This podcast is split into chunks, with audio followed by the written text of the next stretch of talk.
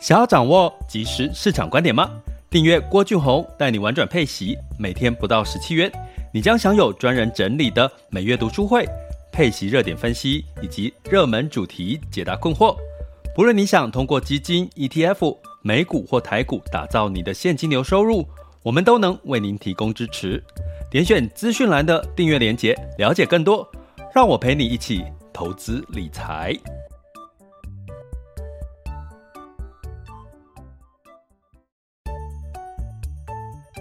想要掌握即时市场观点吗？订阅郭俊宏带你玩转配息，每天不到十七元，你将享有专人整理的每月读书会、配息热点分析以及热门主题解答困惑。不论你想通过基金、ETF、美股或台股打造你的现金流收入，我们都能为您提供支持。点选资讯栏的订阅链接，了解更多。让我陪你一起投资理财。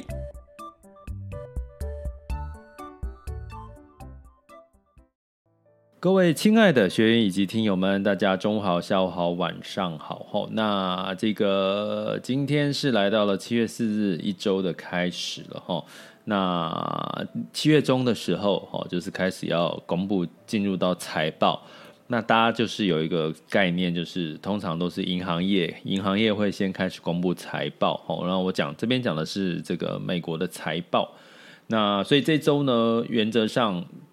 照惯例，我们周一都要来聊一下这周可能有什么特别要提醒大家的重点。不过没什么重点，哈哈，这周跟上周一样没什么重点，所以没什么重点，也就是没什么亮点哦。所以市场呢也不会有什么大风大浪了。可能可是下周呃七月十四是哪？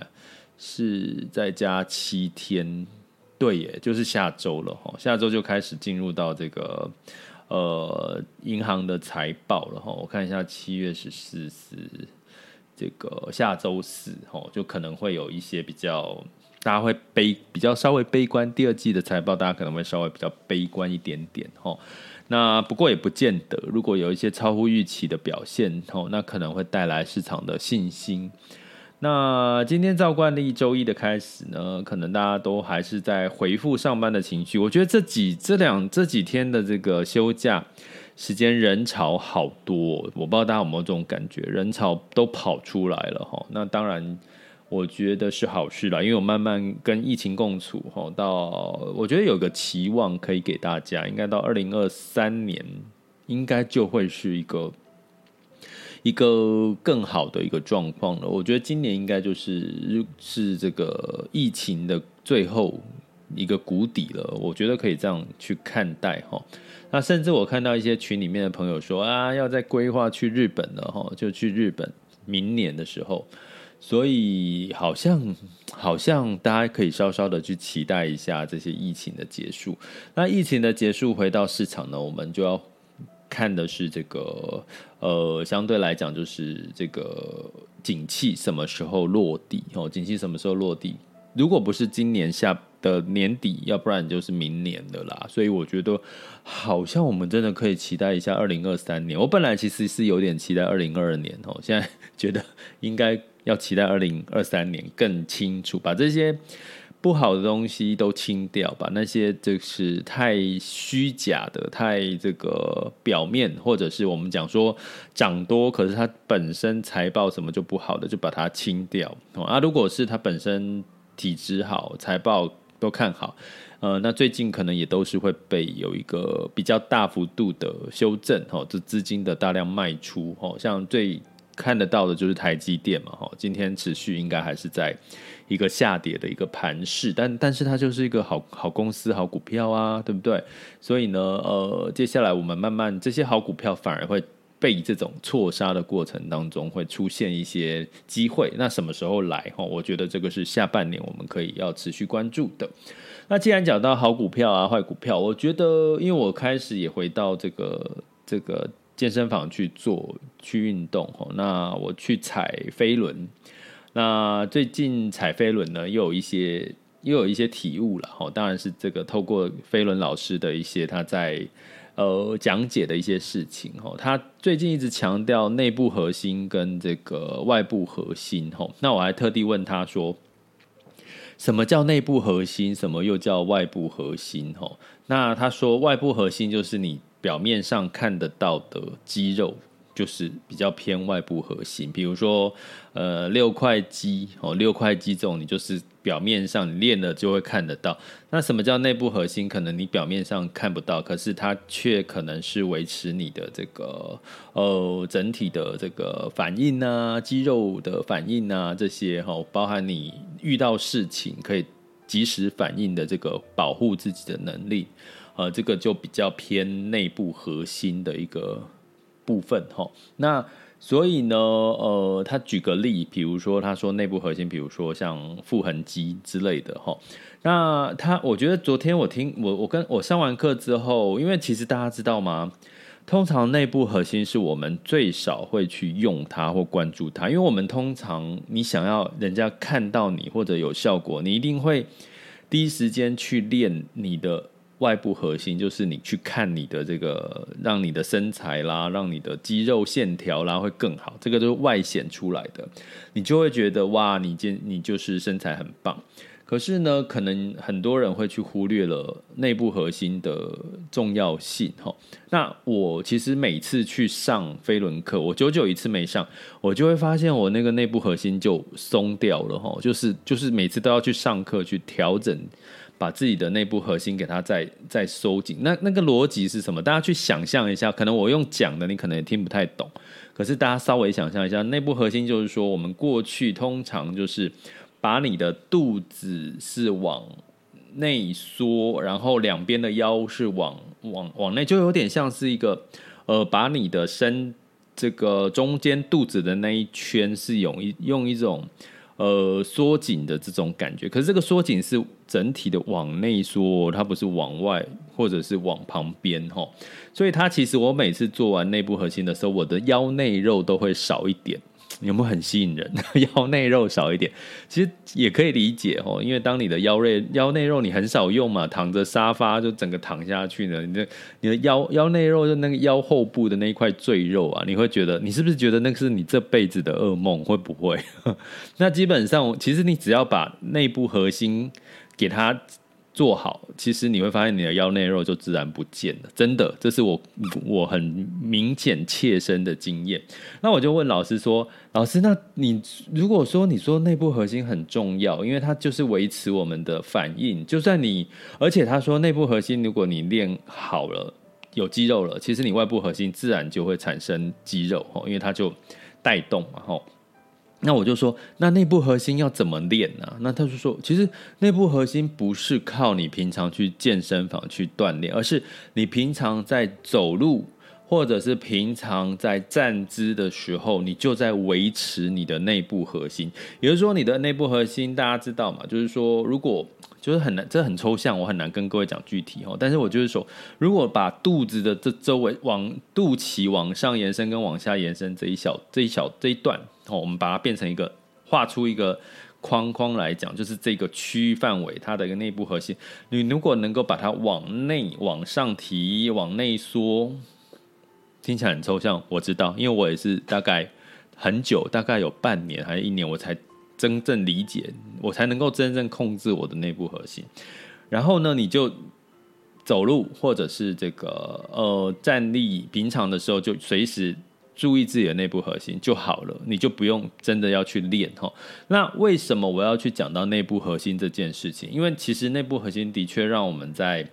很多老化的过程当中，你可以更有力气的去爬山啊，去走路、去跑步啦、去游泳啊，去做很多，因为你的内部核心会帮助你，就是可以做更持久吼。那持久，你就会愿意持续去做这个运动嘛吼。那有机会我再跟各位细聊内部核心呢。我要讲内部核心就有点像什么？我当呃昨天上完课之后，我特别感受到就是。它不就是我们在资产配置里面的核心资产？你有没有觉得核心资产呢、往往我们都会是比较不会去注重它的。反正我就是摆着嘛，核心资产嘛，就是摆着。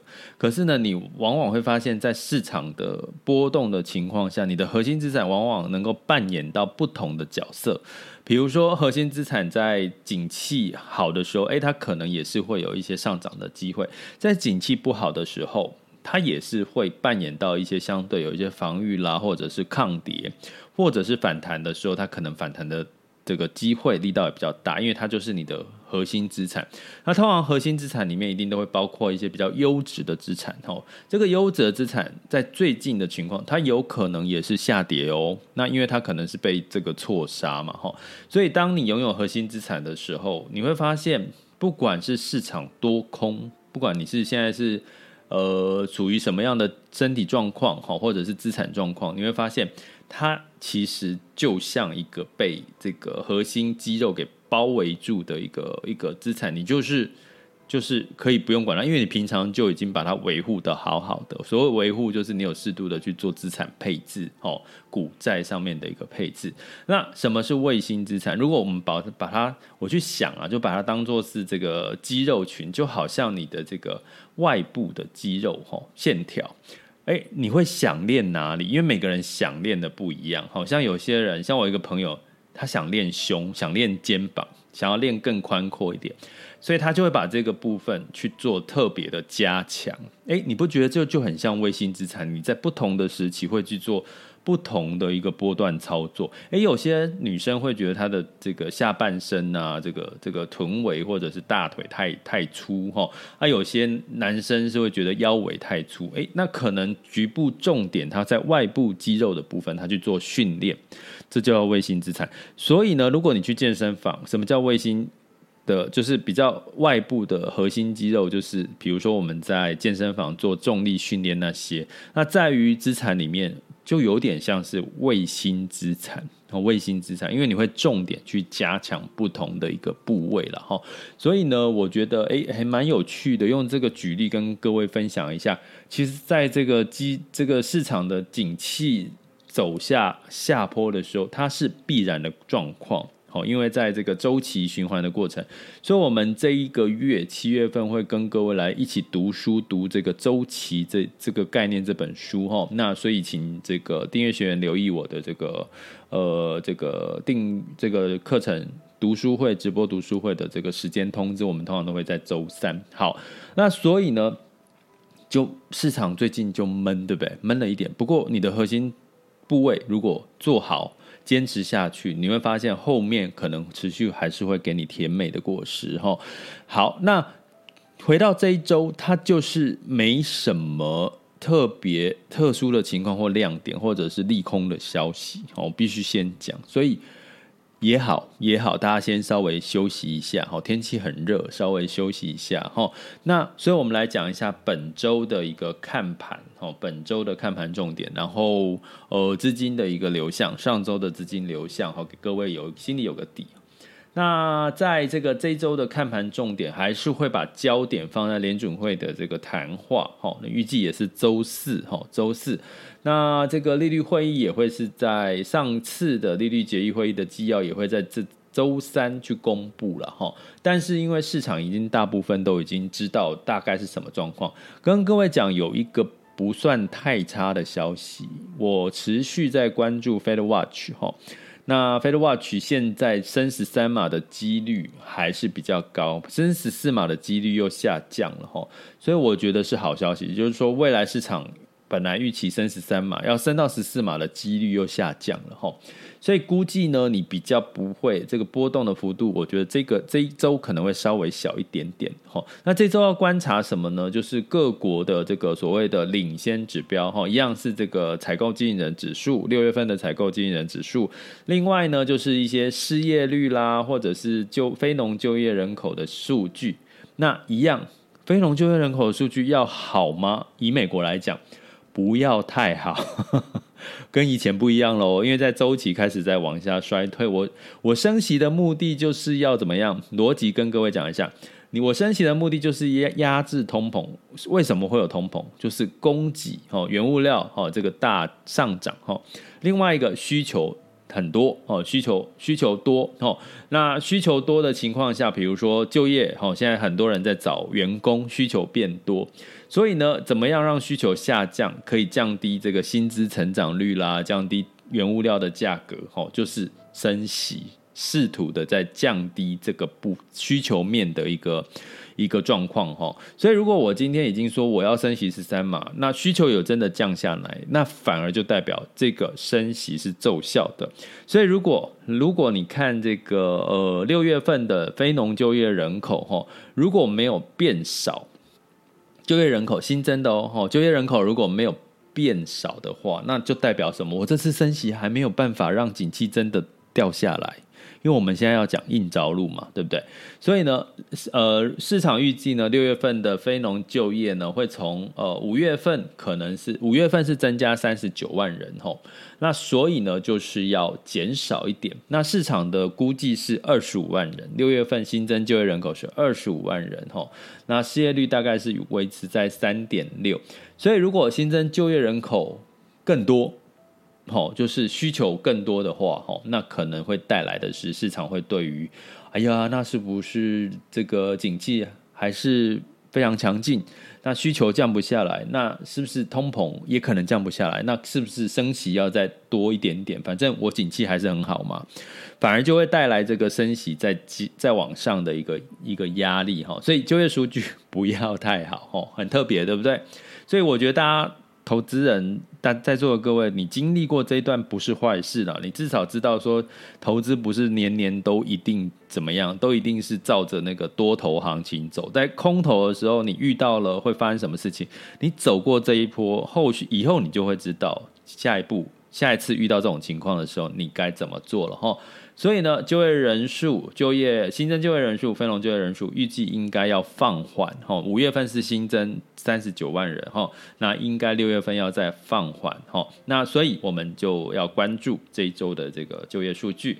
那另外呢，当然这个联准会哈，联准会目前我跟刚跟各位讲非 Watch 看到的数据是升十三码的几率哈，升十三码的几率我给各位看一下，大概四十九趴，升十四码。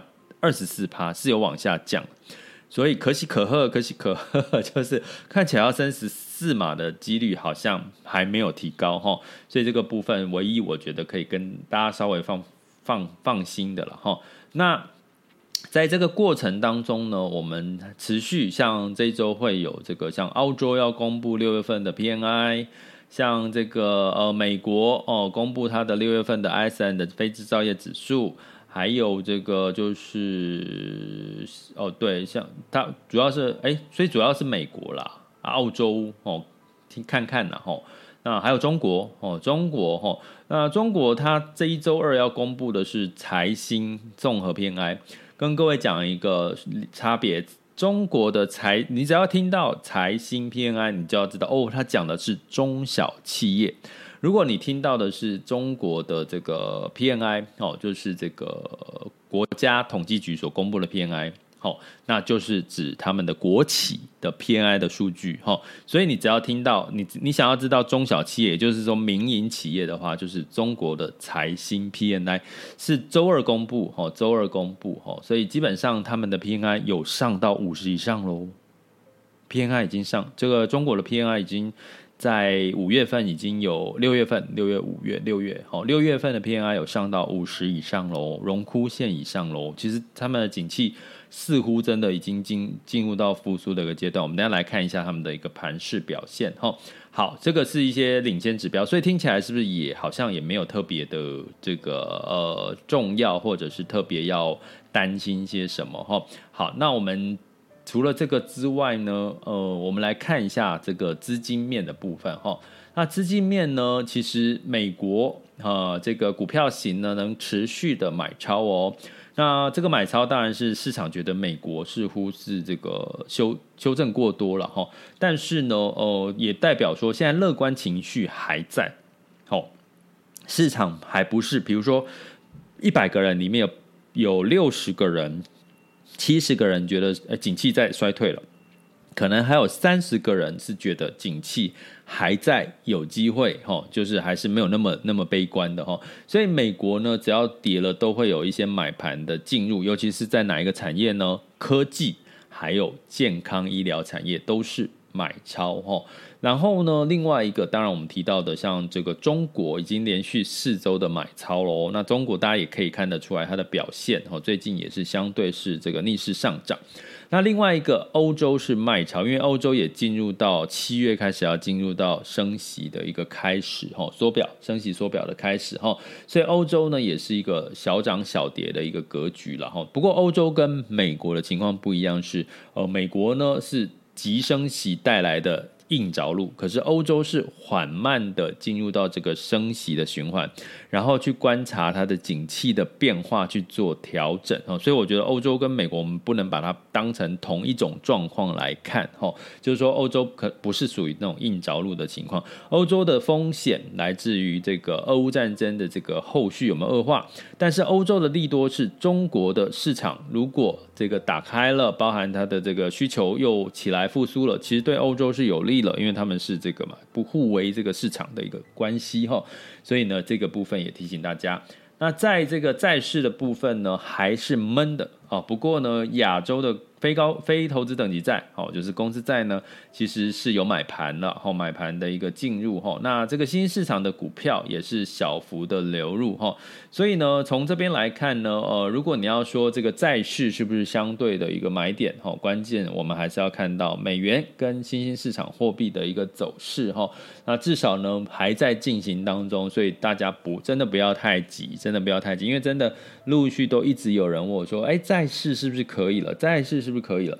我相信应该是你们应该都是在这个呃金融端、银行端或各个各个理财这个理财专员各方面都跟你提说在，因为股票不好嘛，现在就是股票不好啊。他们当然就是说，如果你去问他，其实我觉得有时候也是你们的问题。什么问题？你们就去问银行，现在啊股市不好，现在还有什么可以投资的，对不对？你们是不是这样问理专？所以理专。得到这个问题回答，你就是说，嗯，现在股市不好，还有什么可以投资？那当然只有债市看起来比较不会下跌。他当然要跟你说，债市相对来讲比较好一点。我觉得不也不是理专的问题，是你们问问题问错问题了。现在股市不好，还有什么是可以投资的？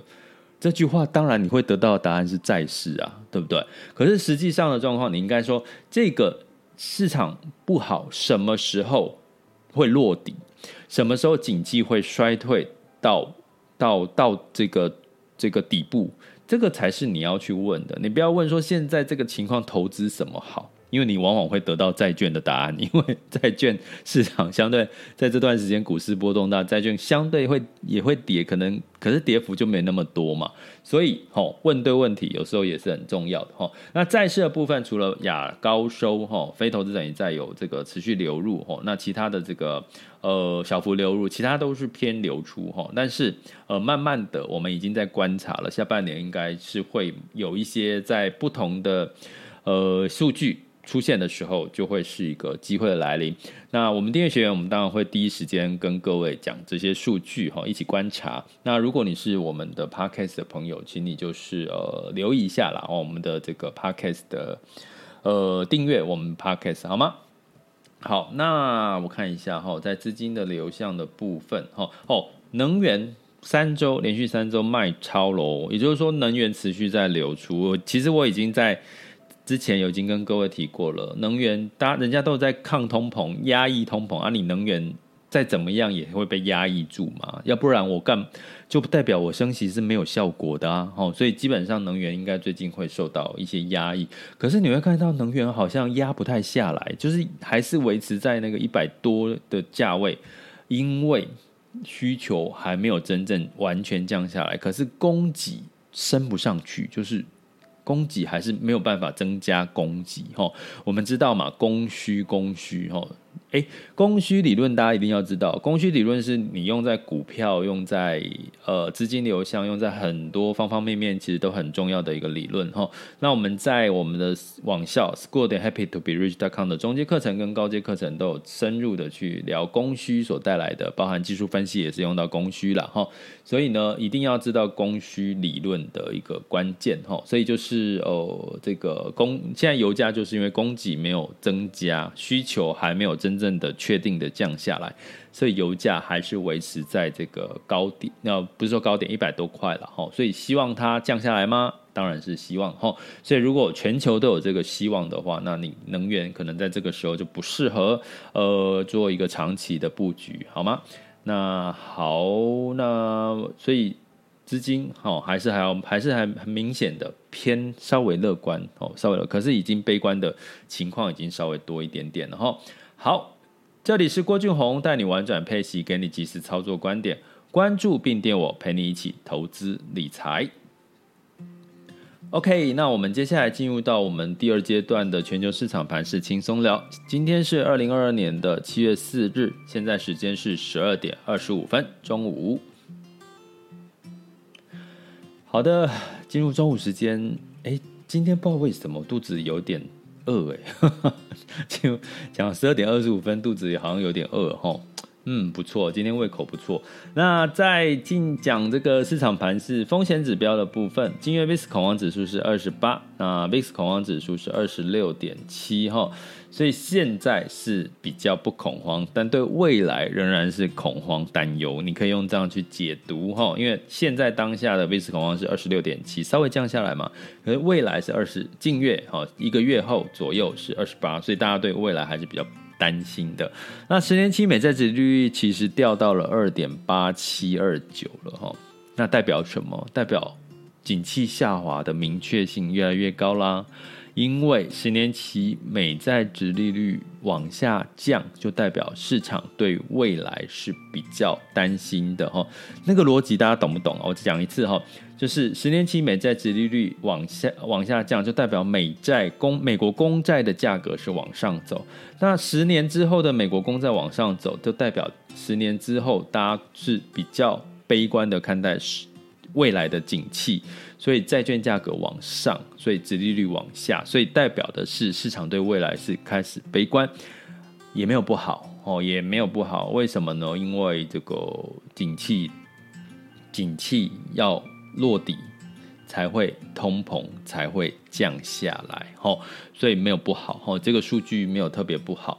不过，景气衰退的过程当中，吼，那这会不会让科技股稍微不会在这个急跌了？吼，这个我觉得是。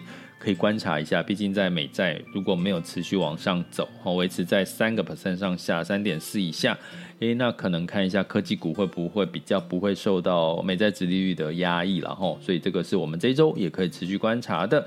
那在美股哈，这个上周五道琼上涨零点八二 percent，S&P 五百跟纳斯达克分别上涨一点零六跟零点九个百分点。那费城半导体跌了三点八三个百分点，吼，那所以呢，造成这个台积电，吼，ADR 也别跌了六个 percent 了，吼。那持续的哈，这个原因是什么？因为美光哈释出了它低于预期的一个财测，哈，就对下半年的财测是比较悲观的哈，所以让这个晶片股就就就一路下杀。不过呢，买盘在哪里呢？美股的买盘在防御型的类股，哦，像非公用事业、房地产这些哈，有一些买盘，所以带动了这个道琼的一些上涨。所以呢，持续这周持续来关注一下哈，这是上周五的一个数据。那在欧股的部分呢，呃，因为哈这个美国的一个状况呢，呃，这个欧洲是小跌哈。那七月份要公布加升息喽，所以泛欧六百下跌一点五 percent，德法英分别下跌零点二三、零点一四跟零点零一个百分点。哎，更正一下，德国是上涨零点二三。哎，等一下我看一下哈。我来看一下德国跟这个那个的数据。哦，没错，我没有看错。德国，呃，更正一下，我重来哈。泛欧六百是下跌了一点五 percent。等一下，我看一下。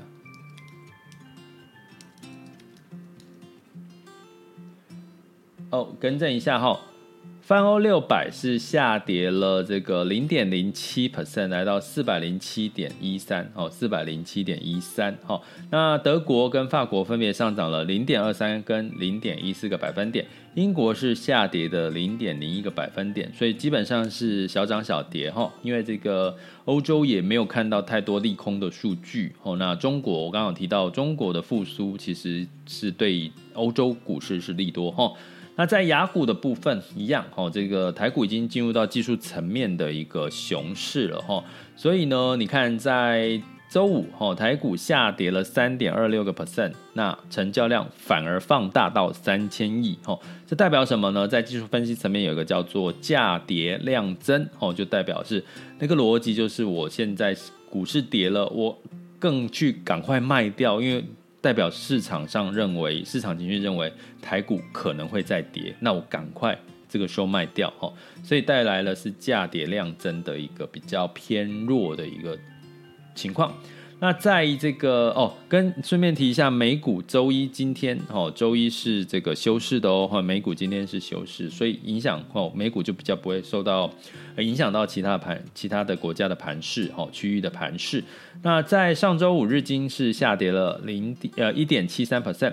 台湾加权指数下跌三点三六，哦，那这个呃上证指数是下跌零点三二，哦，收在三千三百八十七，哦，呃三千四到三千五仍然是这个 A 股的一个被套牢的股民的一个压力点，哦，那香港恒生跟科技上周五是休市，哦，那我们来看一下目前最新的这个数据，十二点三十一分来看一下。来来来来来，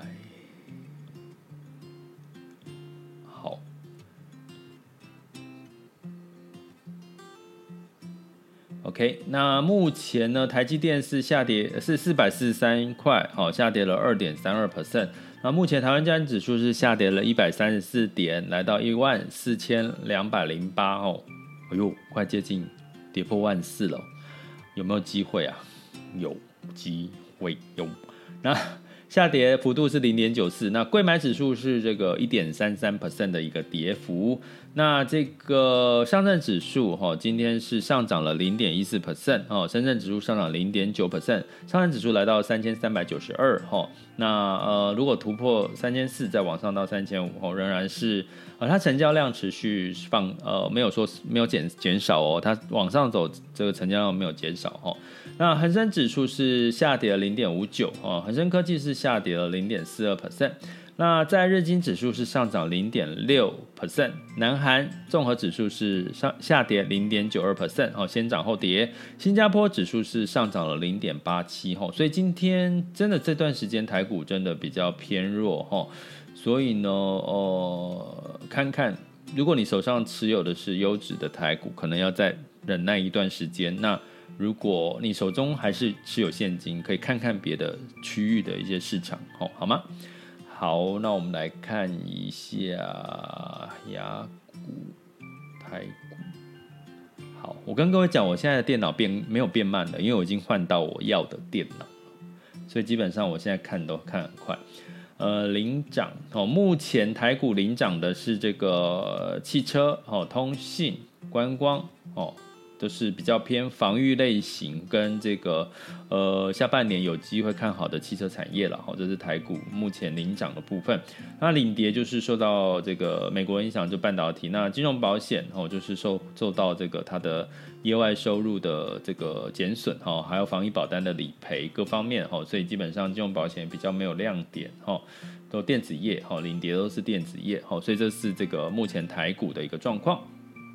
好，那能源的部分，齁，呃，布兰特原油上涨二点四 percent，来到一百一十一点六三，然后，那当然就我刚刚跟各位讲，因为这个，呃，石油输出组织啊，OPEC，齁，它增产没有办法大量的再增加更多的增产，齁。